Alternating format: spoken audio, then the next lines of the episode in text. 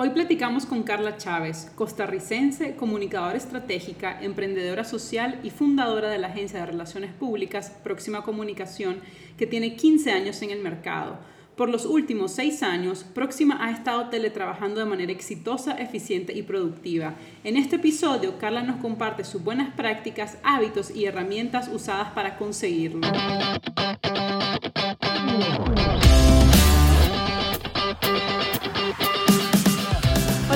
¿Qué tal? ¿Cómo están? Bienvenidos a un nuevo episodio de Ajá, contame más. Yo soy Elaine Miranda. Y yo soy Yacir Chavarría. Y hoy estamos cumpliendo 16 días de estar trabajando desde casa. Está aburrido.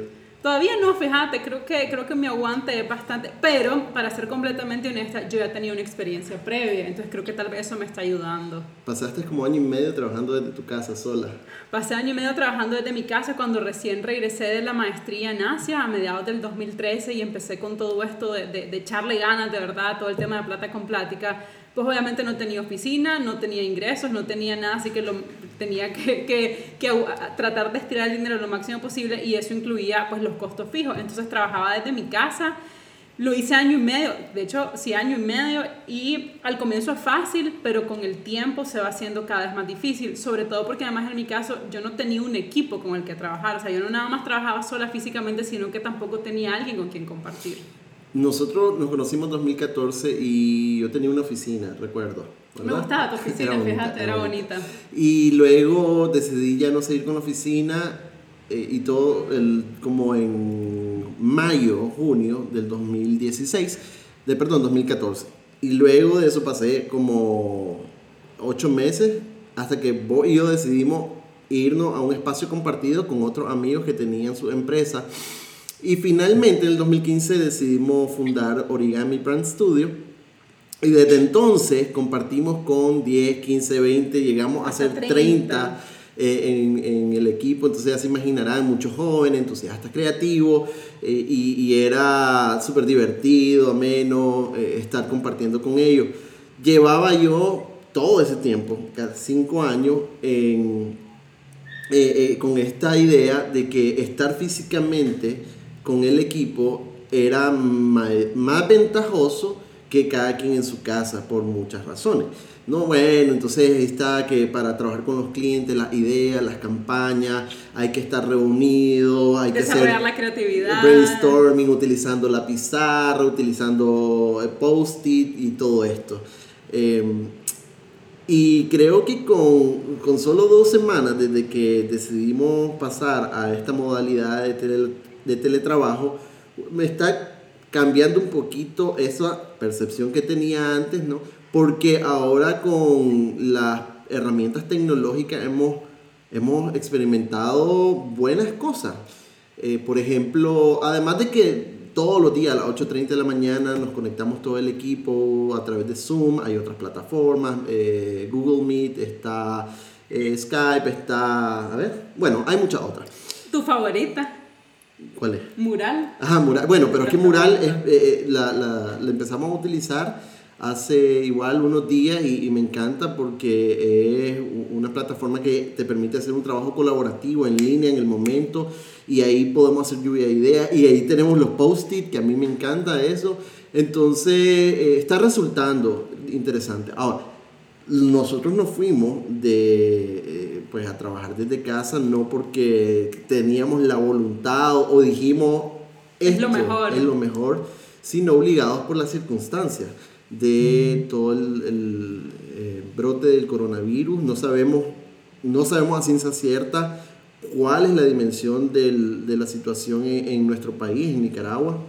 Eh, hay mucha incertidumbre, pero también sabemos que eh, probablemente lleguemos a un punto como están otros países de Centroamérica, porque es difícil que nosotros, estando en el centro, no tengamos tanta incidencia de casos, eh, o esperamos que sí, obviamente, ojalá fuera lo que, lo que hasta este momento sabemos. Pero nos fuimos por eso a teletrabajo. Y yo, la primera semana creo que, que nuestro equipo eh, estaban como que sí, qué rico, me levanto a las 8 me conecto a las 8 y media. Sí, no tengo que agarrar un bus, un taxi o, o, o irme en, en, carro. Tenemos eh, do, tres, dos personas que vienen desde otra ciudad, entonces tenían, pasaban tres horas en el tráfico. Y, y claro, ahora cambia. Pero después de una semana, porque nosotros también eh, hemos leímos, eh, sobre todo el AINE, leyó bastante sobre buenas prácticas cuando uno hace teletrabajo con, con, otras personas y también cómo hacerlo en tiempos de crisis. Y, y parte importante es cómo está la salud mental y emocional de las otras personas, ¿no? Entonces hablamos también con, con ellos sobre eso y empezamos a, a, recibir comentarios del equipo de, bueno, ya llegué a un punto en que me estoy aburriendo. Necesito ver gente. Necesito ver gente, o ya estas cuatro paredes me tienen un poquito eh, como desconcertado, preocupados porque no saben cuánto va a durar esto, incertidumbre porque sabemos que la, pues, el, coronavirus está haciendo que muchas empresas se tengan que ir, eh, algunos de vacaciones, otros cerrar temporalmente, y eso impacta eh, en la economía. Entonces, bueno, esto es como, como por el por qué nos fuimos. Así que eh, hace, te cuento, hace como seis, no, ya, wow, 2012, yo empecé a colaborar con una empresa de Costa Rica de relaciones públicas y comunicación estratégica que se llama Próxima Comunicación. Eh, para algunas actividades en Nicaragua. Y un, tiempo después, ya vamos, nuestra invitada nos va a contar, me di cuenta que esta agencia, que eran, no sé, en aquel momento recuerdo que yo, me, me parece que eran como 15 personas, no, ya nos va a aclarar eh, nuestra invitada. Y entonces como en el 2015, 2016, no recuerdo bien, Mm, leí que hacían teletrabajo, 100% teletrabajo. Y yo, hmm, ¿qué será esto? Y luego dije, bueno, mm, no sé, no me gusta mucho esa idea. Eh, pero, pero tuve la curiosidad, en su momento leí eh, artículos o eh, posts en, en, Facebook de, de nuestra invitada donde compartía cómo era la experiencia del teletrabajo. Todavía no me convencía, pero ahora ya entiendo un poco eh, qué implica esto. así que como muchas empresas estamos trabajando desde casa y aprendiendo en el proceso, dijimos, porque no hablamos con alguien que es la persona que dirige una empresa que es 100% teletrabajo, es una empresa que además tiene otra iniciativa súper, súper linda que rápidamente me, me, encantaría que nos comentara Carla Chávez, directora, fundadora eh, de Próxima Comunicación y quien, bueno, ya, ya nos va a estar comentando. Próxima eh, es de Costa Rica. Eh, con presencia en toda Centroamérica y Caribe y además son miembros de, de una agencia internacional muy importante que se llama Edelman. Próxima es la agencia especializada en sostenibilidad con 15 años de trayectoria en Centroamérica. Además, que esta es una de las iniciativas que, que me encanta, la empresa es carbono neutro desde 2014, es marca país esencial Costa Rica y 100% teletrabajo. Gracias Carla por haber aceptado nuestra invitación y estar por acá.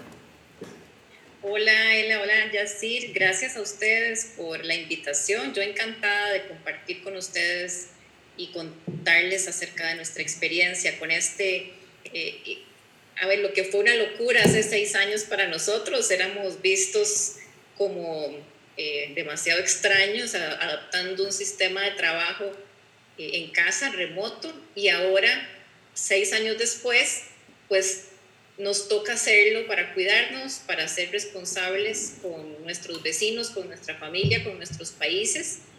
Y para mí un placer si nuestra experiencia puede ayudarle a otras empresas a pasar por esta etapa de una manera un poquito más eh, flexible y, menos dolorosa. No, yo definitivamente estoy súper segura que, que, todos los consejos que nos puedas aportar, la experiencia que ustedes han tenido va a ser de muchísima ayuda para, para, para todo el mundo. O sea, aunque, la mayoría de nuestras escuchas sí están en Nicaragua, también hay muchas personas de Centroamérica. Y como vos decís, ustedes fueron de cierta manera pioneros e innovaron en esto porque lo hicieron cuando nadie lo veía, ¿no? Cuando la gente los miraba como locos yéndose a trabajar desde sus casas y ahora todos decimos ¿Cómo le hacemos para, para que esto funcione? Entonces, para comenzar, me gustaría preguntarte por qué tomaron esa decisión. O sea, no había ninguna pandemia, no había nada que los obligara realmente a quedarse en sus casas. Entonces, si tenés 15 años de, haber iniciado este negocio y tienen 6 años de haberse ido a teletrabajo, ¿qué fue lo que motivó ese cambio? ¿Por qué esa decisión? Bueno, nosotros somos la agencia que se ha ido especializando en el tema de sostenibilidad desde hace ya unos 10 años para acá, aunque no se llamara sostenibilidad. Tal vez hace unos años decíamos que era responsabilidad social empresarial o era más un tema de conciencia ambiental, pero en realidad nosotros nos gusta llamarlo sostenibilidad y tiene tres pilares.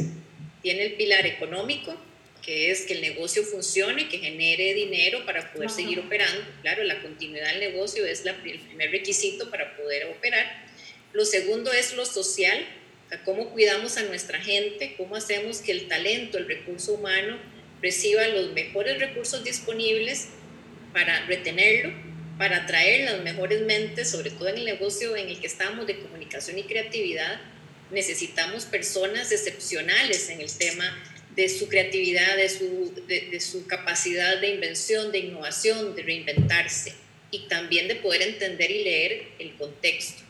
Ese es el segundo pilar, el social. Y el tercero es el ambiental, que para nosotros casi que recibe la consecuencia de los dos primeros. Si yo gestiono bien un negocio que genera utilidades, que, que gana a partir de hacer buenas relaciones de largo plazo con los clientes y cuido a mi gente, retengo el mejor talento, lo desarrollo, lo acompaño en su crecimiento, a la vez estoy generando muchas prácticas que impactan en el ambiente, porque estoy teniendo negocios y personas más conscientes, con una menor cantidad de generación de residuos, por ejemplo, con un control de su huella de carbono y en general consumidores más responsables en, en toda su dimensión. Entonces, la sostenibilidad entendida en estos tres pilares es algo que en Próxima empezamos a trabajar desde hace, les digo, unos 10 años, casi que, que, un poquito después de que empezamos a trabajar nos dimos cuenta que ese iba a ser nuestro camino, nuestra diferenciación en el mercado y empezamos a hacerlo de adentro para afuera.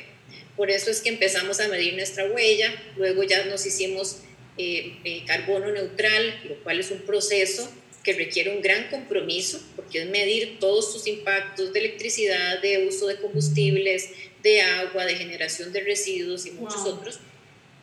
Eh, y tiene también un componente de eh, la retención del talento, como les decía, cómo mantengo yo el recurso, porque eso impacta en, en la economía de mi empresa. Ustedes saben que estar con rotación de personal tiene un costo altísimo para las empresas. Significa reclutar, entrevistar, contratar, entrenar, capacitar, hacer todo el proceso, la curva de aprendizaje y muchas veces eh, tienes que volver a empezar una y otra vez porque no tenés un valor suficientemente fuerte, una cultura organizacional con valores fuertes que retengan a esa gente, pues comparte tu visión. Entonces parte de lo que vimos es que los millennials y todas estas nuevas generaciones de profesionales viven muy alineados a sus valores y los quieren ver reflejados en el lugar donde trabajan, a las marcas a las que compran, en el lugar en el que viven, ¿verdad? Ya, son personas que toman decisiones desde, otra, desde otro lugar. Y las empresas, si queremos retener ese mejor talento de las nuevas generaciones, necesitamos estar conscientes de qué es el valor, cuál es la propuesta de valor que como empleadores les damos a ellos. Entonces, dicho todo esto, y en esta filosofía de bienestar general para las finanzas de la empresa, para la gente y para el planeta, estábamos notando que cada vez las calles estaban más saturadas de vehículos, cada vez le tomaba más a nuestra gente llegar a la oficina, la cada vez llegan más estresados, ¿verdad? más cansados por estar una hora en el tráfico en la mañana o dos horas en la noche. Había gente que estudiaba porque teníamos todavía chicos que estaban terminando sus carreras y era un estrés tener que salir del trabajo a la universidad en hora pico, eh, sin tiempo, sin, sin, sin, tener calidad de vida. Entonces, también queremos a las mamás, tenemos muchas mujeres en la empresa y las mamás, por experiencia propia lo digo, sufrimos mucho cuando tenemos un chico enfermo, cuando hay una actividad en el kinder o en la escuela y no podemos ir porque estamos en un horario de trabajo, queda muy lejos para trasladarse eh, si hay algún familiar enfermo y no podemos estar cerca, por ejemplo, la mamá tiene que ir a una cita médica. Todos estos factores humanos, que mucho es un tema femenino porque somos tradicionalmente más cuidadoras que los hombres, aunque eso afortunadamente ya se está nivelando, pero queríamos en una industria que es muchas mujeres, queríamos a esas mujeres tranquilas, relajadas, sintiendo que podían combinar y balancear su vida profesional con su vida en la casa de mamás, de, esposas o de familia, sin que eso representara una carga eh, en, sus emociones, ¿verdad? Porque todo desgasta, todo cansa, es estrés y el estrés te bloquea la creatividad. ¿Cómo queremos creativos y en una agencia de PR y de comunicación, gente que tenga compromiso, que tenga las mejores ideas, que esté siempre generando, si están estresados porque tienen que dejar a, su mascota todo el día encerrada, porque tienen a su mamá enferma o porque no pueden, no sienten ese equilibrio. Entonces, e, esas ideas nos fueron a mi socia y a mí cada vez llegando, calando más. Y tuvimos una gran oportunidad que en ese momento parecía un problema. Y es que en el barrio, en el lugar donde estaba nuestra oficina, había cerquita un puente y el puente se cayó. Entonces ya veníamos calentando la idea, ya veníamos pensando cómo hacemos para que nuestra gente pueda tener un mejor balance, de repente algunos días que se queden en casa y que vengan solo tres o que vengan solo dos, ¿verdad? Uno siempre buscando... El punto medio. Punto medio o, o siempre con un poquito de temor de cómo, no tanto por nuestra parte, sino cómo lo va a interpretar la gente. Y se cayó el puente. Y el puente impidió que pudiéramos llegar a la oficina por varios días. Y ese fue el disparador, ese fue, como dicen, no hay mal que por bien no venga. Nos hizo entonces quedarnos en la casa unos días y empezar a experimentar lo que eso era, sin necesidad del estrés de que es que no podemos llegar por el puente. Más bien, hagamos la prueba de que ahora que no podemos llegar, preparemos la organización para poder hacerlo de una forma diferente. Y así fue como empezamos tratando de conciliar los temas de sostenibilidad, de cuidado de nuestra gente. Además hubo un poco de ahorro porque no teníamos que alquilar una oficina, un mantenimiento. Y, y el factor más importante era el tiempo. Si una persona puede levantarse en su casa y en lugar de estar una hora en el tráfico, puede hacer esa hora de ejercicios, o puede hacer media hora de meditación, o puede desayunar más tranquila, o compartir el desayuno al menos con sus hijos, esa es una persona que va a pasar el resto del día en mejores condiciones para ser más productivo. Es cierto. Y al final las empresas queremos que la gente sea productiva, pero no le damos las herramientas para que lo sea. Entonces, cuando empezamos a experimentar que sí se podía, que cada vez era más natural que nuestra gente entendiera los beneficios de quedarse en casa y alinearnos en una estrategia de teletrabajo, pues nos sentimos súper cómodos y, planeamos cómo hacerlo de manera que sea entendida por el mercado para que no piensen que Próxima tiene problemas y cerró y de repente ya no están en la oficina y ahora dónde están. Fue toda una estrategia de comunicación con nuestros clientes, con nuestros stakeholders en general para que no tuvieran ningún temor de que Próxima tenía un problema. Al contrario, Próxima estaba yendo tres pasos al frente. De hecho, recuerdo que no sé, dos o tres años después, cuatro años de que teníamos teletrabajo, y había clientes que ni siquiera se habían dado cuenta.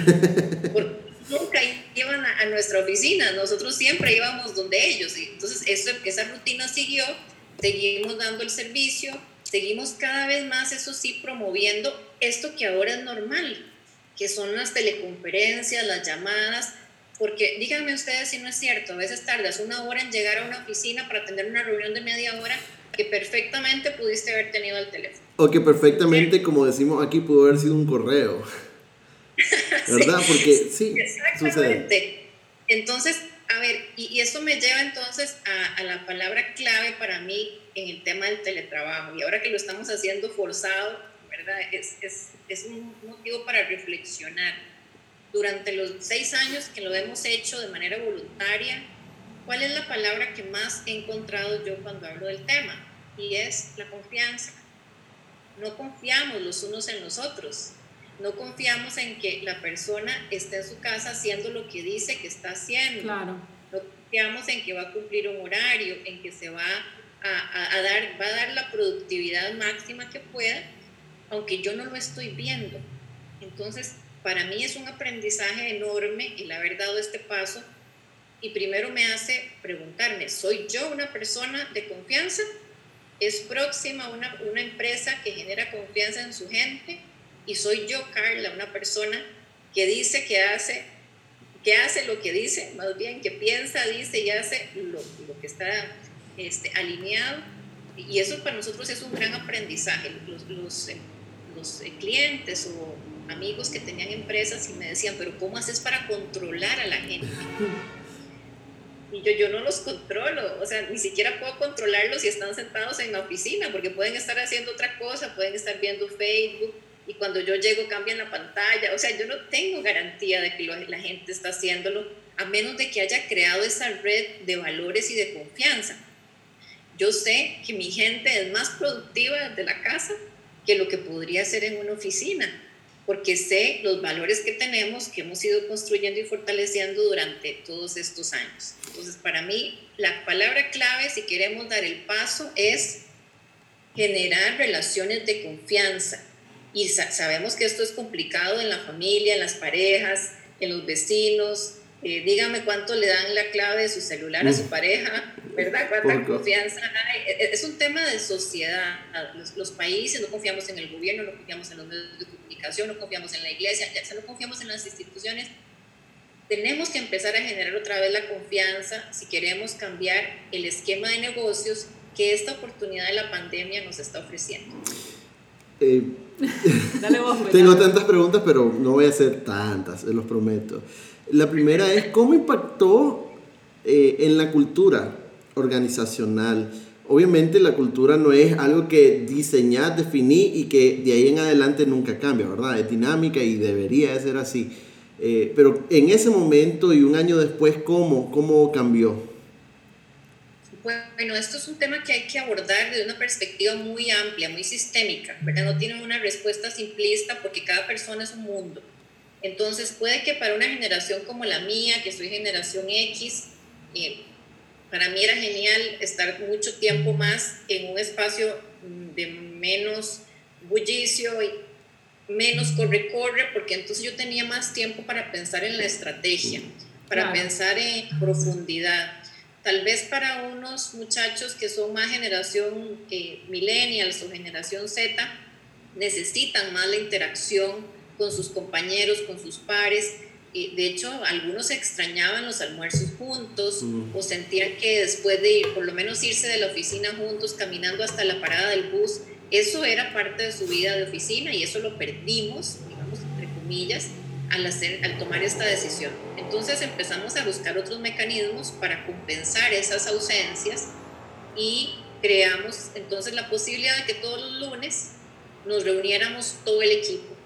Entonces, desde hace bastante tiempo, lo que implementamos es en un coworking, lo que no tenemos oficina, es un lugar de coworking bonito, iluminado, ventilado. Una vez por semana nos vemos todos. Eso sí, llegamos con un horario conveniente, hacemos los cumpleaños, mm. hacemos los chistes de la semana, nos vemos, llevamos comida, compartimos el almuerzo y, que generamos un poquito más de ese espacio de interacción personal. Pues durante la pandemia también eso está suspendido, pero lo recuperaremos en, algún momento. mientras tanto, estamos reforzando las medidas más de estarnos viendo en teleconferencias para temas que no son solo de la oficina. Entonces ya hemos hecho charlas con médicos, hemos hecho charlas con eh, un coach, tendremos pronto una charla con ustedes acerca de salud financiera para nuestros colaboradores. Entonces así estamos alimentando un poco, digamos, esa alma de próxima que necesita refuerzo en otros temas que no son solamente la atención a los clientes. El tema de la cultura es muy fuerte para nosotros. De hecho, tenemos tres valores que si se los digo posiblemente les van a ser chistosos, pero hace unos cinco años, cuando redefinimos... Yo me acuerdo, yo me acuerdo. Esa era mi siguiente pregunta, pero dale. redefinimos nuestro plan estratégico, o definimos el plan estratégico de los siguientes años, empezamos a hacer como un juego para ver cuáles eran los valores que íbamos a seguir eh, asumiendo como los corporativos y donde todos estuviéramos alineados. Y en medio del juego salieron las palabras feliquilibrio, con confianza y creatividad. Qué bonito. Me encanta. A mí cuando, cuando vos lo compartiste, yo me acuerdo que lo leí, yo dije, todavía no, no había nacido origami y yo dije, wow, cuando, cuando cree una empresa con, con, con esas características voy a pensar en una visión, valores y cultura en general así pero me, me mantuvo la, la, mente tradicional, ¿verdad? Eh, pero sí, me encantaban esos tres valores. Explícanoslo. Gracias. Al principio los periodistas decían, ¿cómo vamos a inventar tres palabras? No, la Real Academia nos va a sancionar. Porque hay que quebrar un poquito esas estructuras, pero eran valores que inicialmente eran muy internos y luego nos empezamos a hacer más atrevidos y a compartirlos en nuestras campañas de redes, con nuestros clientes, con nuestros proveedores porque realmente dicen mucho de nosotros, ¿verdad? La, el equilibrio. Es felicidad porque tenés equilibrio. Todos buscamos ser felices en la vida y para cada quien la felicidad tiene un significado distinto, pero para todos significa el balance. O sea, sos, feliz cuando estás en equilibrio, cuando puedes llevar diferentes etapas de tu vida sin tener que eh, herir o lastimar una por salvar la otra. Entonces, el equilibrio es el número uno la confianza es lo que les mencionaba, que es muy fuerte para nosotros porque tenemos confianza eh, y tenemos compromiso, ¿verdad? Y eso también se extiende a nuestros clientes. Ahora tenemos historias muy lindas que compartir en esta época de crisis para muchos. Hemos tenido clientes que nos han dicho que nos mantienen los servicios y el fee, aunque no podamos trabajar ahora para ellos, pero que nos pagan y después usamos esas horas cuando mercado. Eso es con confianza. Eso es realmente... Te quiero, te quiero interrumpir rapidísimo para contarte que ahorita en WhatsApp nos llegó un mensaje de Neri, que está conectada aquí, que trabaja en Plata con Plática, y dice que va a dejar su pasantía para irse a trabajar con vos a, a, a próxima por todos los valores que estás describiendo. Bienvenidos, bienvenidos. Nos encantaría que, que nuestros valores se puedan extender y poder compartir eso con más personas y empresas. Eh, esto que nos está pasando con los clientes, como lo que les acabo de decir, es cuando uno puede suspirar y dice como, es como el, la prueba de que lo que has sembrado lo puedes ir cosechando y realmente en tiempos cuando se pone la curva bien, bien empinada, ¿verdad? Cuando las vacas están gordas, pues uno no se fija en estas cosas. Cuando las vaquitas están más flacas es cuando uno agradece el haber creado relaciones de confianza. Igual con nuestros colaboradores, estamos haciendo una promesa de que nadie va a perder su trabajo. Wow. el compromiso de nuestra empresa con los trabajadores, con los empleados, con los colaboradores, con el equipo, con la familia próxima es todos salimos de nadie va a perder su trabajo y para eso estamos creando un fondo solidario donde todos vamos a aportar, estamos buscando herramientas de financiamiento adicionales pero pasamos juntos esta tormenta porque la pasamos, aunque todos tengamos que sacrificar un poquito y incomodarnos y salirnos de la zona de confort, pero no queremos que nadie pierda sus ingresos porque somos una familia y si realmente hemos estado construyendo estos valores por todos estos años, ahora es cuando se pone a prueba y se dice de qué estamos hechos. y el tercer valor es la creatividad la creatividad creo que fue la que nos motivó en un principio a hacer este cambio, porque somos una empresa de comunicación. Ustedes saben lo que es la creatividad.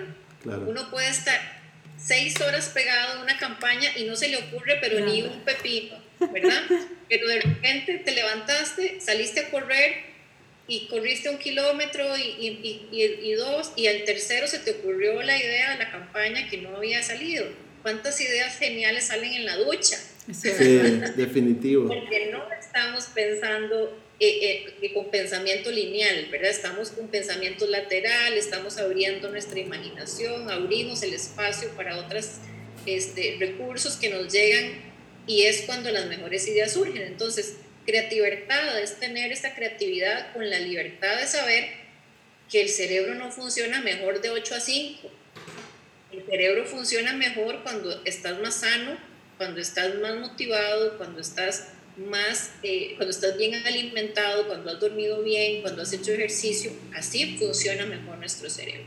Aunque algunos puedan decir que bajo presión funciona muy bien, eso no es sostenible. Tal vez les funcione un poquito, pero ya se acumulan muchos años de presión y de estrés, lo que pasa es un exceso de cortisol que les van a generar problemas de salud e inevitablemente se va a cortar su creatividad.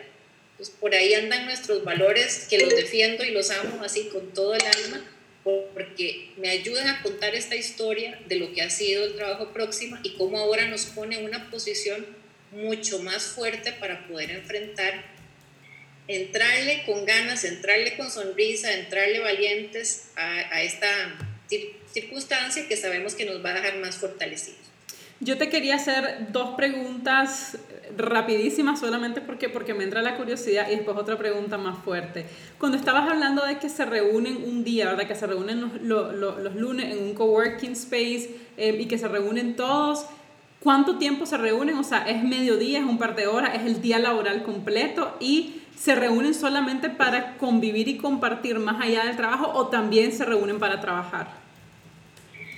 A ver, los lunes son un día muy em, activo, muy ocupado, muy saturado de, alguna forma porque tenemos que hacer muchas cosas. Lo primero que hacemos siempre es una meditación. Nosotros cada vez que empezamos una reunión, ya sea virtual o física, empezamos meditando. Hacemos una respiración, independientemente de las creencias religiosas, porque meditar no es religión, Meditar es estar en el momento presente, es estar consciente del aquí y el ahora y poder tener un control y tener conciencia de tus emociones, observarte cómo estás para poder ser responsable y gestionar tus emociones y tus, digamos, en los pensamientos no los controlamos, pero sí los podemos observar. Entonces, primero hacemos una corta meditación para vibrar todos en una frecuencia similar y luego hacemos una reunión general donde se vean temas administrativos, que si hay que hacer algo que tiene que ver con la oficina, todos tienen que estar enterados. Pasamos una media horita por partes de temas de administración y luego hacemos una revisión general del estatus de los clientes, de lo más estratégico, de lo más eh, importante de compartir con, con, todo el equipo y luego ya hay subgrupos de trabajo.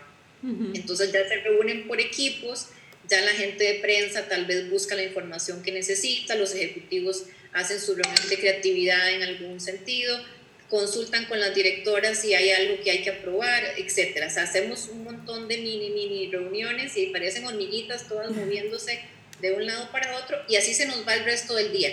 Aprovechamos, como les decía, para celebrar los cumpleaños del mes o de la semana, vamos a almorzar juntos o traemos comida y se convierte en un día de mayor convivencia, ¿verdad? Y lo hacemos durante todo el día tratando de que si hay reuniones con clientes u otros compromisos, podamos dejarlos para los otros días de la semana, donde ya cada equipo tiene su propia dinámica, ya tienen reuniones virtuales o a veces se reúnen en la casa de alguno a trabajar y de una vez almuerzan juntos y toman café y comparten, pero están trabajando y ahí van rotando también conforme se sientan más cómodos. Qué interesante. Y lo otro que te quería preguntar es cuando ustedes toman esta decisión, que bueno, ya nos contaste que realmente la venían pensando y de pronto pues dio silencia, ¿verdad? O sea, se friega el puente, todo el mundo para su casa y se ven obligados básicamente a quedarse ahí.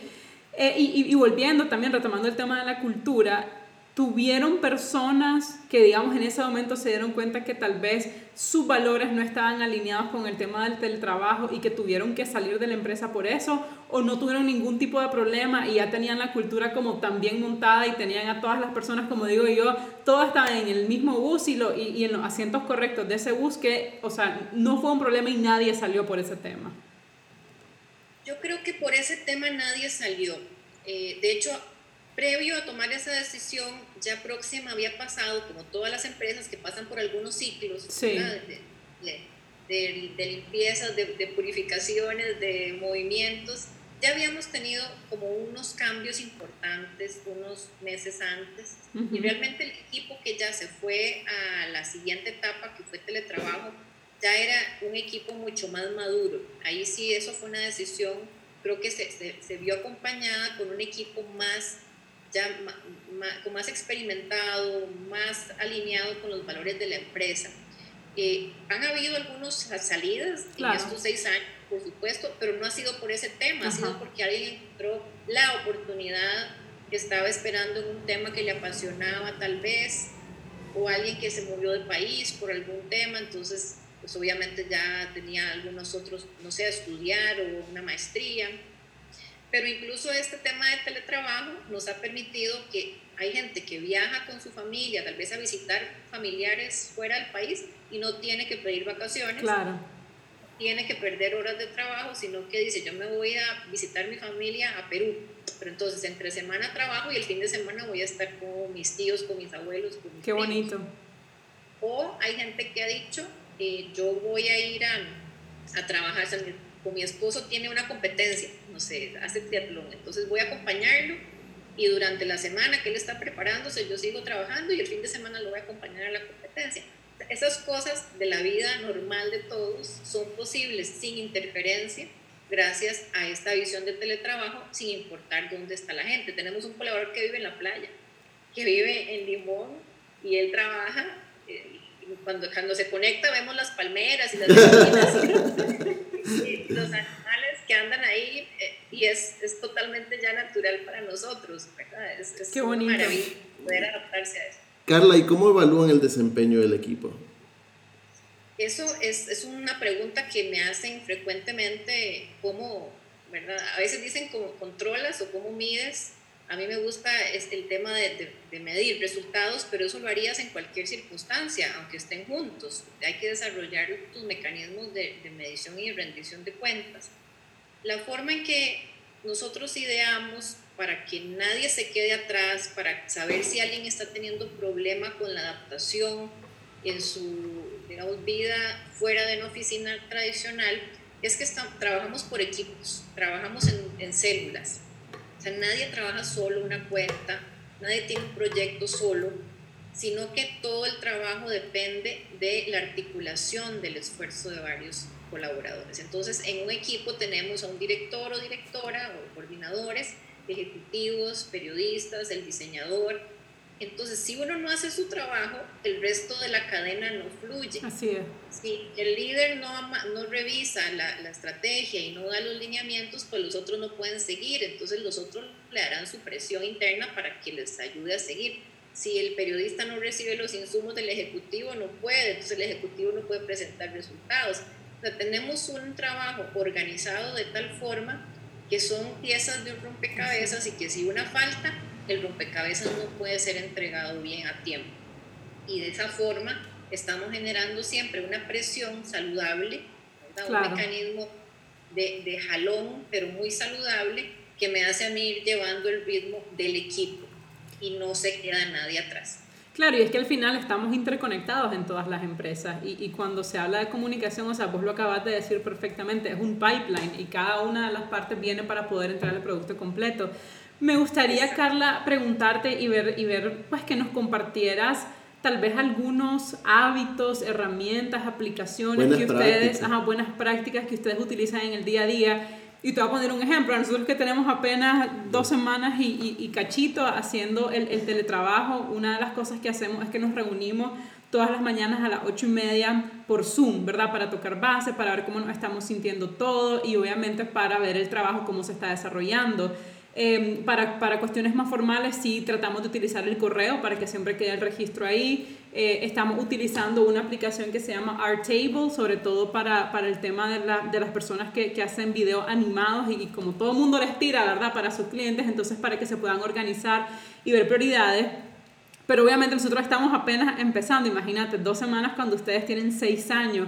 Entonces sería lindo si nos pudieras compartir como, como más allá cada cuánto se reúnen ustedes, cuánto duran esas reuniones, el objetivo y algunas de las herramientas y buenas prácticas que están utilizando. Claro, yo creo que hay como tres áreas que es importante tomar en cuenta en temas de teletrabajo y cada una hay que, hay que verla independientemente. Uno es dar las herramientas que la gente necesita en casa para poder hacer un buen, para tener un buen desempeño. O sea, tiene que tener internet de buena calidad, tiene que tener una computadora que funcione, tiene que tener un lugar, un escritorio, una silla cómoda. O sea, la, la, parte, digamos, física, técnica. Yo no puedo mandar a la gente a teletrabajo y tal vez en su casa no hay internet y entonces claro. para poder enviar un archivo se va a tardar media hora y eso le genera un montón de estrés porque no está cumpliendo y no depende de, de esa persona, sino de las condiciones físicas. Entonces, primero, como empleadores tenemos que garantizar que tengamos, es como mandar a la guerra sin fusil. Sí. tenemos que darle a la gente todas las herramientas que necesita, hasta en la medida de lo posible el teléfono celular. Nosotros pagamos teléfono, pagamos el internet cuando alguien tiene que pagar fuera de su gasto familiar, porque muchos ya lo tienen para, ver su, para sus, familias, entonces no hay un costo adicional. Cuando hay un costo adicional para el colaborador, nosotros lo cubrimos para que no sea ese un gasto más en su salario. Si cuando nos cerramos la oficina, le dijimos a la gente, si necesita el escritorio, se lo lleva para la casa. Si necesita la silla, se la lleva para la casa. Porque eso es importante. Si yo paso ocho horas mal sentada durante cinco días, me voy a afectar la columna. Y entonces eso en el corto y mediano plazo va a tener implicaciones en mi salud y en mi productividad. Y voy a ser una empleada, una colaboradora dolorida que necesita atención médica y que no voy a ser productiva. Entonces, número uno, mi consejo es, denle a la gente, asegúrense de que les dan todas las herramientas que necesitan en la parte técnica. ¿sí? Si es en nuestro negocio, comunicación, creatividad, pues obviamente una conexión a Internet muy importante, posibilidad de tener acceso a todas estas herramientas, si hay licencias que pagar de Zoom, pues, pues se pagan, ¿verdad? darle a la gente toda esta, es mandarla de verdad bien armadita al, a lo que tiene que ir a hacer. El tema número dos tiene que ver con los hábitos, con las rutinas. Eh, yo creo que es muy importante enseñarle a la gente a hacer rutinas porque como ustedes decían al inicio, el estar en la casa es muy fácil levantarse y estar, quedarse en pijama, eh, cambiar todos los hábitos porque ya me levanto más tarde, desayuno más tarde, entonces voy corriendo el tiempo y se, va desordenando la rutina que yo antes tenía y eso afecta también emocionalmente. El consejo es, ayuden ustedes a sus colaboradores a mantener la rutina, eso que están haciendo, reunirse todos los días a las 8 y 30 es perfecto, pero háganlo con cámara, ¿verdad? Hay que decirle a la gente. Yo, yo insisto mucho en eso, no, todavía no hemos logrado que todos la pongan, pero, pero creo que cada día vamos viendo como a una persona adicional poniendo su cámara. Perdón que te interrumpa solamente porque no quiero perder esta idea. ¿Cómo se puede hacer para ayudarles a mantener hábitos, no nada más laborales, pero lo que vos decís de que hagan ejercicio, que coman saludable, o sea, la, la rutina, para mí es súper importante, creo fielmente en ello y todos los días insisto en eso, pero siento como que le entra por aquí, le sale por aquí y me ven como viejita loca. Bueno, también depende de los hábitos que ya tuvieran antes, ¿verdad? Si es alguien que nunca ha hecho ejercicio, pues difícilmente va a empezar a hacerlo ahora. Si es alguien que comía muy mal, no va a cambiar ese hábito de la noche a la mañana. Pero es ir dando herramientas nuevamente. Eh, si yo les digo a mi gente, ok, a las 8 y 30 todos y nos vamos a ver en la cámara, no por un tema de que, de que los quiero controlar, sino por un tema de atención plena. Si yo estoy en la cámara, yo te estoy viendo, te estoy siguiendo, vos puedes ver mi expresión, mi comunicación no verbal, puedes detectar si estoy preocupada, si estoy estresada, si estoy indiferente. Si, si yo tengo la cámara apagada, yo puedo estar con un oído aquí, pero con el otro viendo el celular y con otro que entró el niño a la habitación y entonces estoy tratando, ¿verdad? Y, pierdo la atención plena, el, el, momento, el aquí y el ahora, esa concentración que necesito. Entonces, eso es muy importante cultivarlo en la gente, que se levante, se bañe, se arregle por lo menos lo básico y que esté dispuesto, no es que tiene que maquillarse un montón o ponerse ropa de salir, no, o sea, por lo menos una ropa cómoda, pero tiene que estar en condiciones de poner su cámara y compartir esa atención plena con todos los demás que están estar presentes. Eh, si yo quiero fomentar hábitos de alimentación y de ejercicio, pues busquemos herramientas, ¿verdad? Ahora estarnos compartiendo clases gratuitas, cursos online, recetas, un blog de cocina por aquí, que en Costa Rica tenemos una chef, nosotros Shirley, que tiene un blog maravilloso que se llama Libre de Culpa y tiene recetas extraordinariamente fáciles y nutritivas. Así es que voy a buscar, sí. Y ahora hay cientos de herramientas, aplicaciones que nos ayudan a hacer ejercicio también, de yoga, de funcionales, de zumba, de, lo que sea, y podemos hacerlo en casa. Nosotros también tenemos que aportar esas herramientas, darles opciones o hacer incluso retos. Podríamos decir, bueno, si todos entrenan antes de la reunión, mándenme una foto. Entonces el que se mantenga los por lo menos cuatro días de la semana y así podemos ir generando un poquito de competencia sana y vamos viendo cómo evoluciona el equipo y de repente se van sumando los que antes no estaban tan convencidos. Entonces esas son algunas ideas. Me gusta. Sí. Y, la rutina, o sea, que, que, ahora que estamos en casa, además es más difícil de saber cuándo paramos todos, ¿verdad? Porque la tentación es seguir mandando chats, seguir mandando WhatsApp y mandando ideas y yo, yo te confieso que soy terrible en eso porque me cuesta mucho parar como a una hora, sino que si me siento inspirada y me siento creativa, sigo, sigo, sigo, y yo sé que soy súper cansona a veces porque mando muchos mensajes, pero hay que saber parar y decir, ok, 5, 5 y 30, ya no mandemos más mensajes para que la gente se pueda ir desconectando. Si hay alguna urgencia, pues como siempre, aunque estemos en la oficina, igual hay que atenderla, pero tratemos también de saber cuándo parar para darle a la gente ese otro espacio ya personal y que no sientan que nos están debiendo, ¿verdad? Que más bien tienen como que esconderse porque tienen que hacer otra cosa o ya su, su sistema está agotado. Pues la rutina es tanto al inicio también como al final, no se vale solo pedir que empecemos temprano, sino también hay que saber cuándo parar de alguna hora o si mando un mensaje poner no urgente para mañana, ¿verdad? Y avisar que no estoy esperando que la gente esté en mi mismo nivel de energía y de creatividad porque tal vez tuve un chispazo y en ese momento no lo quiero perder. Entonces, todo el tema de la rutina nos da salud mental, nos da esa disciplina, nos da seguridad y el cerebro necesita reglas, necesita eh, poder estructurarse unos más que en otros, pero necesitamos para estar saludables tener claridad de las reglas del juego. Si no se genera la incertidumbre, si no se generan los rumores, si no se genera el chiqui chiqui chiqui, ¿verdad? Que, entonces eso enferma la organización. Hay que tener muy claro qué es lo que yo espero de la gente y qué herramientas le estoy dando y qué también es, cuáles son las consecuencias de, que, suceden si la gente no se alinea con las, reglas de la organización. Ese es el número dos, ¿verdad? Primero, todas las herramientas técnicas. Segundo, la rutina. Tercero, hay un tema de, la administración del tiempo. Eh, en general nos cuesta mucho ser administradores buenos del tiempo porque estamos demasiado inundados de información, ¿verdad? Cuando estamos respondiendo correos, ustedes les pasará que ustedes pueden responder correos hasta el infinito, o sea, nunca paran. Sí. Ustedes están respondiendo uno y llega el otro y llega el otro y, uno puede pasar hasta todo el día. Todo el día podrías pasarlo. Y eso lo, lo intercalas con mensajes de WhatsApp y con mensajes en el Facebook y en el Messenger. O sea, estamos demasiado saturados, estamos infoxicados. Infoxicados. Ese es, es una, un concepto que hoy en la maestría que estoy llevando y me encantó. dice exactamente muchas veces cómo está, es tanta la información que terminamos enfermos y no sabemos si es falso, si es verdadero, nos llega el mismo meme cuatro veces en diferentes grupos y más ahora, ¿verdad? Con estos temas del coronavirus, es, es demasiada la información y eso nos mata en la administración del tiempo. Pues dar a la gente consejos de cómo usar mejor su tiempo resulta súper valioso. Por ejemplo, define una rutina para los correos, que es de 9 a 10 todos los que hayan entrado en la noche.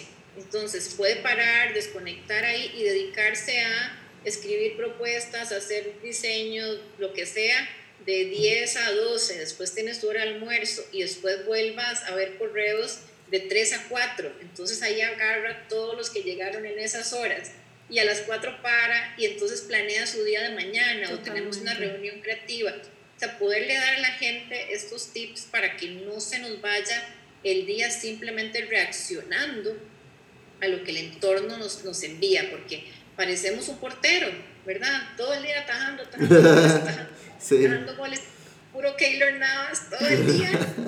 Y para que y, es totalmente improductivo, ¿verdad? Por contestar correos no, no hicimos la propuesta, no hicimos la campaña, no, no, no, no respiramos y generamos tiempo para nuestra creatividad, para leer un libro un ratito y ver ideas, para ver referencias en todos los temas de comunicación. Entonces, sí crear espacios definidos también de rutina en la administración del tiempo, no solo en mi rutina personal, de levantarme a la misma hora, hacer mis, mi tiempo de meditación o de ejercicio, luego desayuno, me baño, me alisto y ya estoy a las 8 y 30 lista para la reunión.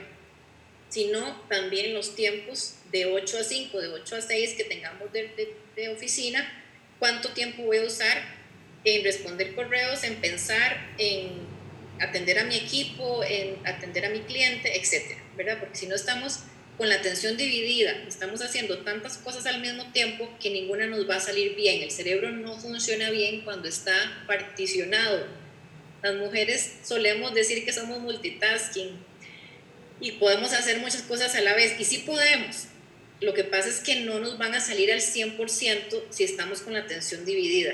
Si nosotros podemos concentrarnos en una cosa a la vez, vamos a hacerlo más rápido, más eficiente y con menos desgaste cerebral, ¿verdad? Y con menos desgaste emocional también. De acuerdo. podemos concentrarnos en una sola tarea a la vez eh, en la medida de lo posible. Eh, el otro tema, tal vez para dar mi, mi, última recomendación, es que la organización, el liderazgo, tiene que ser muy claro. No se vale lanzar mensajes contradictorios de que sí estamos en teletrabajo, pero yo no te creo eh, sí estamos en trabajo, pero mándame, ¿verdad? Eh, como esa desconfianza desde la dirección tiene que estar muy definida. Si yo tengo esa gente en mi organización, es porque confío 100% en ellos. Y si los tengo que andar controlando, mejor no sean parte de la organización, porque entonces no es, es, un desgaste innecesario. Y para los dos, para ambas partes. exactamente. Genera emociones negativas, genera desgaste del resto del sistema. Si yo puedo poner las manos en el fuego por mis colaboradores, eso me da una paz, una tranquilidad para yo concentrarme en lo esencial, que es la continuidad del negocio, buscar nuevos clientes, pensar nuevos proyectos, asegurarme que todos van a tener su salario porque yo estoy tomando decisiones no en el hoy, sino para los próximos tres o cuatro años del, negocio.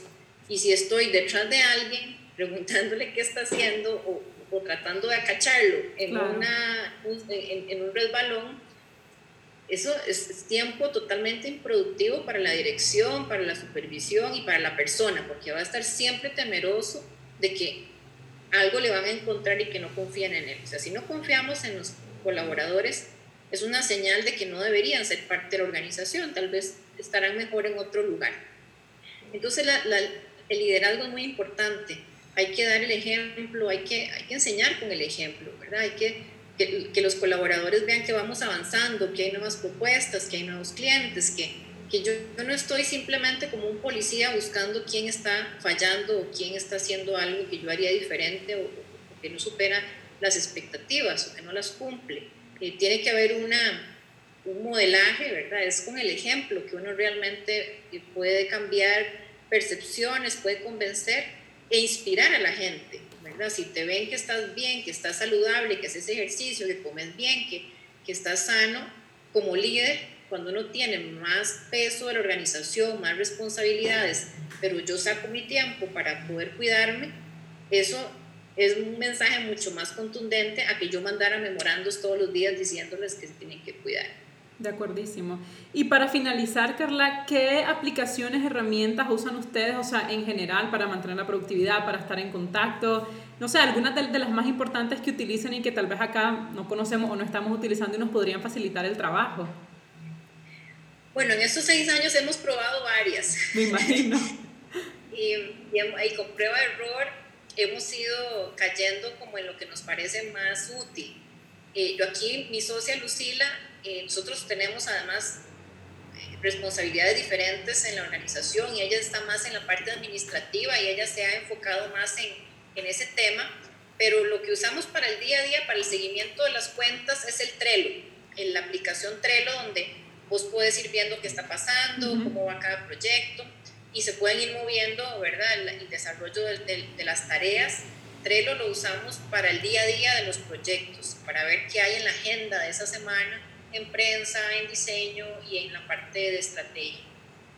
Y para controlar, que, es, es, es, importante aquí, nosotros sí controlamos la cantidad de horas que se dedican a cada cliente, pero lo controlamos por un tema de facturación, porque cada cliente paga una tarifa que corresponde a cierta cantidad de horas. Entonces, ese sí es un control muy importante, no en la persona, sino en la suma de horas que se le están dedicando al cliente. Claro, un asunto de precio, costo y utilidad.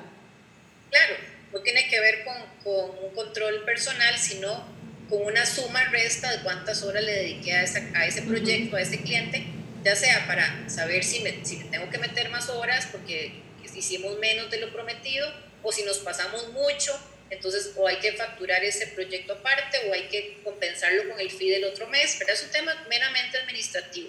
Usamos una herramienta que se llama Kimai. Kimai, con K. Con K, sí, K-A-M-A-I, y ahí nosotros vamos registrando cliente, proyecto, y cada persona pone todos los días cuántas horas le dedicó a cada cliente, a cada proyecto. Como les conté que trabajamos en equipos, no es que una persona tiene un cliente. No, claro. Todo el equipo ve muchos clientes, entonces cada quien tiene que poner qué partecita de su tiempo le dedicó a ese cliente. Luego hacemos una suma resta con lo que cada persona, eh, digamos, cuesta en la organización, el monto de su, de su participación, y tiene que darnos una suma que sea, eh, eh, digamos, favorable para el cliente según lo que él está pagando y favorable para la agencia que es lo que estamos nosotros ganando. Excelente. Son nuestras dos, digamos, herramientas de seguimiento, pero además tenemos el Zoom y tenemos las llamadas de WhatsApp constantemente, eh, y tenemos, eh, por supuesto, el correo electrónico, los chats por temas, ¿verdad? La administración, la parte de contabilidad, que un equipo, que los líderes, que los otros, que el proyecto, y ahí usamos un chat general pero tratamos de no recargarlo mucho, sino de tener los chats por temas, porque todo eso quita tiempo. Si yo estoy en mucha general viendo los proyectos en los que no estoy, entonces eso es tiempo que al final va a impactar en mi suma total del día, ¿verdad? Cuando estar viendo chats que no tienen que ver conmigo, es, tal vez parece tonto, pero al final suma o resta más bien tiempo efectivo para mi trabajo.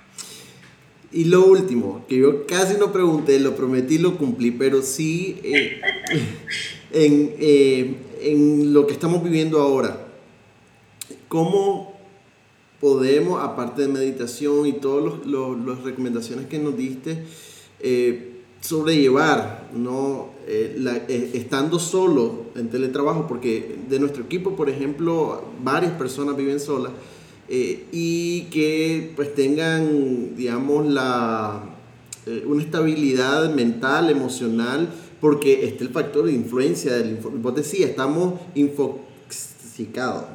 Infoxicados. Infoxicados. Eh, no todos tenemos los mismos filtros a la información y no todos tenemos la misma, tanto resiliencia como, ¿no? como capacidad para mantener esa estabilidad emocional y mental. ¿Qué nos recomendás?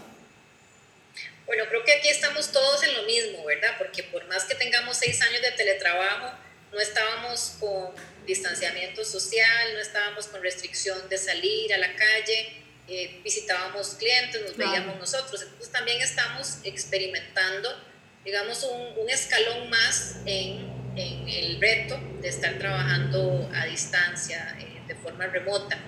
Pero lo que hemos ido aprendiendo, porque gracias a que ya teníamos la preparación inicial, hemos tenido un poco más de tiempo para profundizar en estos nuevos retos, ¿verdad? Ya lo demás estaba, eh, digamos, check.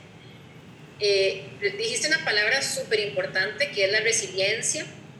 Todos somos resilientes, solo que no hemos desarrollado el poder. Yo hace poco entrevistaba a un coach que escribió un libro que se llama Super Resiliente, se los recomiendo, está en Amazon, y nos habla de cómo las personas, todas tenemos esa capacidad, algunos más desarrollados que otros, pero todos podemos fortalecerlo cuando tomamos responsabilidad de nuestro presente. No es que si podemos decir ahora, ay Dios mío, ¿por qué a mí me pasó esto? O sea, no, nos pasó a todos. No es, no es momento de ponernos de víctimas. Entonces, el mensaje es, ¿Cuál es la actitud que vas a tomar frente a lo que está pasando? La actitud que tomemos va a determinar cómo salimos de esto, cómo pasamos a través de esto y cómo salimos. Si salimos con la actitud de víctimas, si, pensamos en que pobrecito yo, que tengo tantos problemas, no voy a desarrollar músculo de resiliencia. Entonces, tenemos que tomar responsabilidad de lo que tenemos. Esto es lo que hay. Esto es lo que hay. El mundo está pasando por una dificultad global, no depende ni de mí, ni de cuánto dinero tenga, ni de qué ni nivel, ni, coeficiente intelectual, ni mi posición social. Todos estamos exactamente en la misma línea de salida. ¿Y cómo vas a empezar a correr esa carrera? Tenemos las mismas eh, posibilidades de llegar al otro lado si tomamos acción y responsabilidad. Entonces, creo que ahí tenemos que irlo gestionando en el día a día. ¿Qué es lo que hemos hecho en Próxima? ¿Qué es lo que a la gente más le puede preocupar en este momento? Perder su trabajo. Ese es un fantasma que todos nos anda rondando en todas las casas. ¿Qué pasa si pierdo mi trabajo? Entonces empezamos por ahí. Empezamos haciendo la promesa y compromiso de que nadie se va a quedar sin trabajo en el periodo en el que estemos pasando por esta pandemia. Y entonces tomamos acción, creamos un fondo donde todos estamos aportando dinero del salario actual para que en caso de ser necesario un problema de liquidez, alguien que no pagó, un cliente que se atrasó, no le atrasemos el salario nosotros a los colaboradores. Digamos, nuestra primera medida emocional, además de, de que tenemos mucho trabajo y toda esa parte es muy buena, es usted no se va a quedar sin trabajo estos meses. Entonces, no se preocupe por eso, quítelo de su lista de pensamientos negativos y abra espacio a otros pensamientos más positivos. Ni su familia ni usted va, va, a sufrir por nuestro lado por la ausencia de trabajo o de ingresos.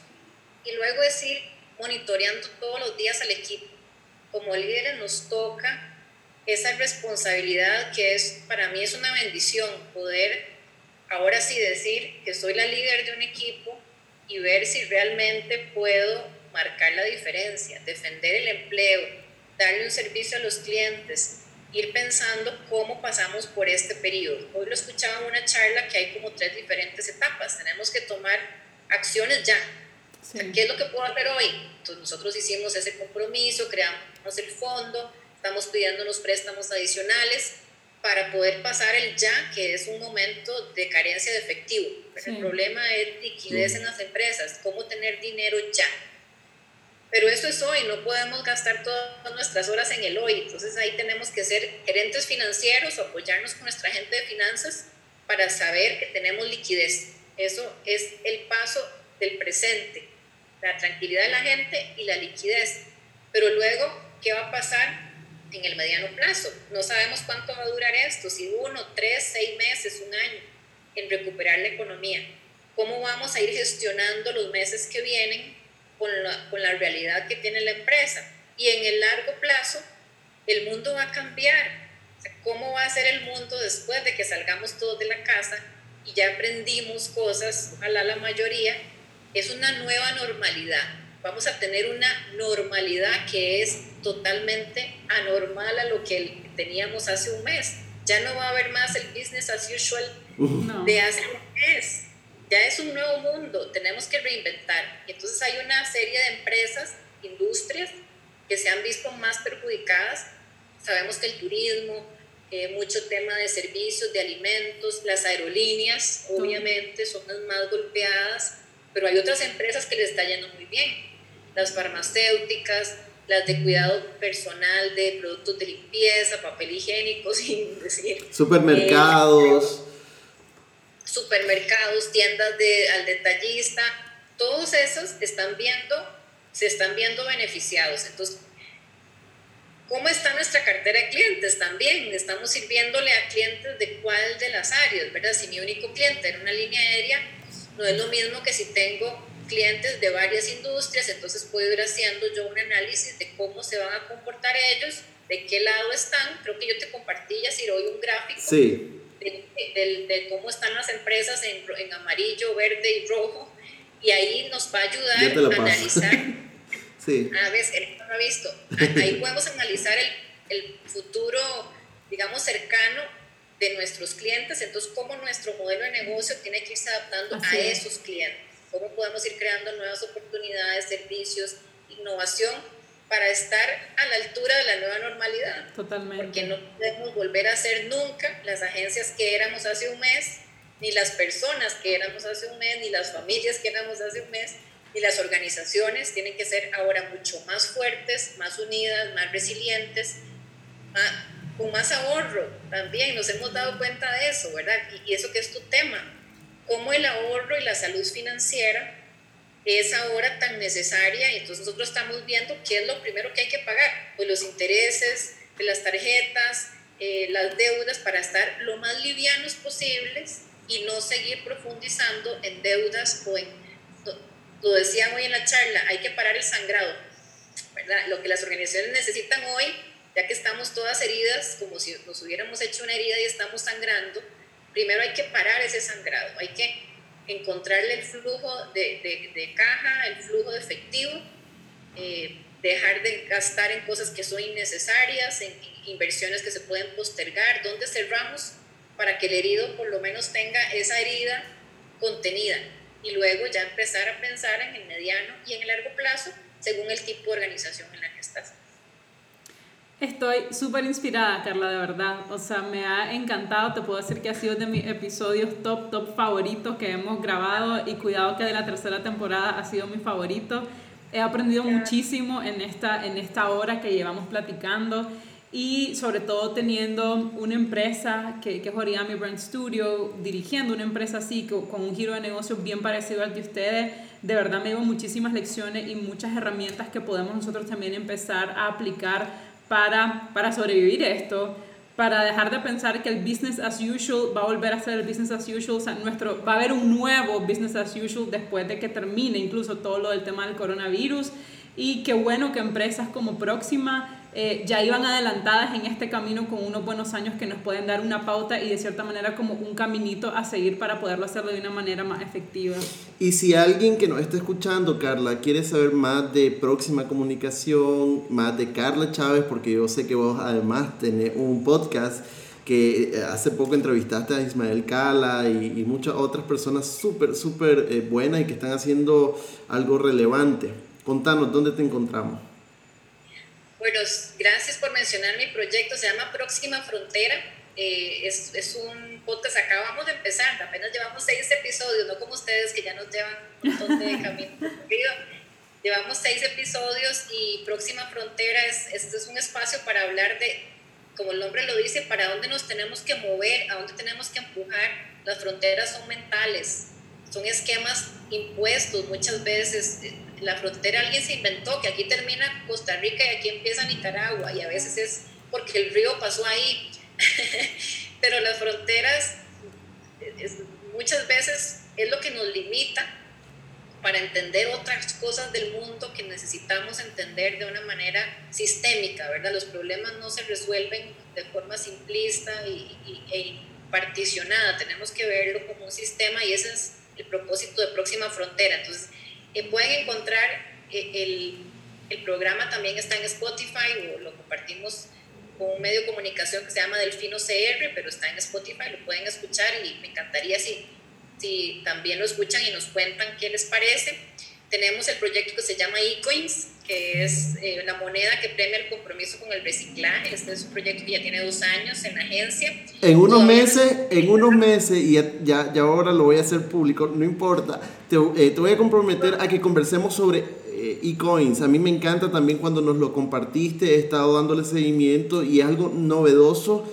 Y también que hablemos sobre sostenibilidad, que ese es un mundo que empresas como nosotros, de hecho la, todas las empresas deberían de tener dentro de su visión estratégica e este componente. ¿Dónde más te podemos encontrar? Yo estoy en, en Instagram como Carla Chávez 22, eh, ahí puedes mencionarme si quieres en, tu podcast. Eh, en Próxima Comunicación también estamos en Facebook e Instagram, estoy en Facebook como Carla Chávez Brenes. Y vean, si, si les parece que esto de teletrabajo, de haberlo hecho hace seis años y ahora pues tenemos mucho que compartir y ha sido una muy buena experiencia, a mí a veces me dicen que soy un poco bruja. Eh, en el buen sentido espero. Claro, claro. entonces, Soy visionaria. Les hago una predicción. El futuro de las empresas tiene que basar su estrategia en la sostenibilidad. Si nosotros no aprendemos de esta, de esta pandemia, de este virus, que es al final un maestro para nosotros, para enseñarnos lo que estábamos dejando de valorar y estábamos poniéndole más atención a cosas que son prescindibles y menos a las cosas valiosas, Eh, si nosotros no salimos de acá entendiendo que los negocios no pueden ser ganar, ganar, ganar dinero, sin importar la gente o la naturaleza, eh, no, o sea, pronto va a haber otro virus que nos va a decir, tome otra vez hasta que usted aprenda, pero cuántas veces tiene que pasar por esa lección hasta que la aprenda. Entonces, entre más rápido aprendamos, va a ser mejor para todos. La sostenibilidad es el futuro. la sostenibilidad es un buen negocio. Es gestionar el impacto económico, social y el ambiental de una manera integrada. Si son tres patas de una misma silla, de un mismo banco, de una misma mesa, si una pata no está, la mesa se va a tambalear. Así es. Entonces, créanme que si hace seis años yo hacía teletrabajo yo era la loca, créanme que el mundo muy rápido tiene que moverse a la sostenibilidad, a los empleos verdes, a dejar el petróleo, a buscar otras formas de energía renovables, a no ser estos consumistas desmedidos, a combatir la obsolescencia programada de los teléfonos y de los aparatos, a reciclar, a ecodiseñar productos que desde el principio sepamos que van nuevamente a incorporarse en la cadena productiva, que no van a ser basura. O sea, tenemos que ser consumidores exigentes y forzar a las empresas a que se muevan a donde nosotros queremos. Nosotros tenemos el poder, el voto que se llama billetera o se llama cash o se llama tarjeta de crédito y votamos por las empresas en las que creemos. Nosotros tenemos el poder más que los gobiernos, podemos votar por las empresas. Ese es el futuro para nosotros y así es donde Próxima quiere diferenciarse y trabajar, dejando realmente un legado en, las futuras generaciones que van a recibir lo que nosotros estamos entregando. Qué lindo, de verdad, qué lindo y muchísimas gracias nuevamente por tu tiempo y por todas las pues las lecciones que nos has compartido, las buenas prácticas que ustedes están tomando. Eh, creo que ahorita más que nunca va a ser sumamente relevante para las personas, tengan negocios o sean colaboradores de una empresa. Igual estamos todos en este mismo marco, ¿verdad? Y, y nos va a tocar movernos al teletrabajo a la mayoría de la población. Y quizá nosotros nos movimos al teletrabajo y nos quedemos ahí. Quizá nos quedemos ahí. Así como vos se te cayó un puente, a nosotros nos, nos llegó el coronavirus Muchas gracias, muchísimas gracias eh, Carla y vamos a estar eh, compartiendo en otras cosas con, con, ustedes. Te agradecemos mucho y esperamos que a nuestra audiencia le haya gustado tanto como a nosotros. Totalmente, muchísimas gracias Carla nuevamente. Este ha sido el episodio número 15 de la tercera temporada de Ajá, contame más.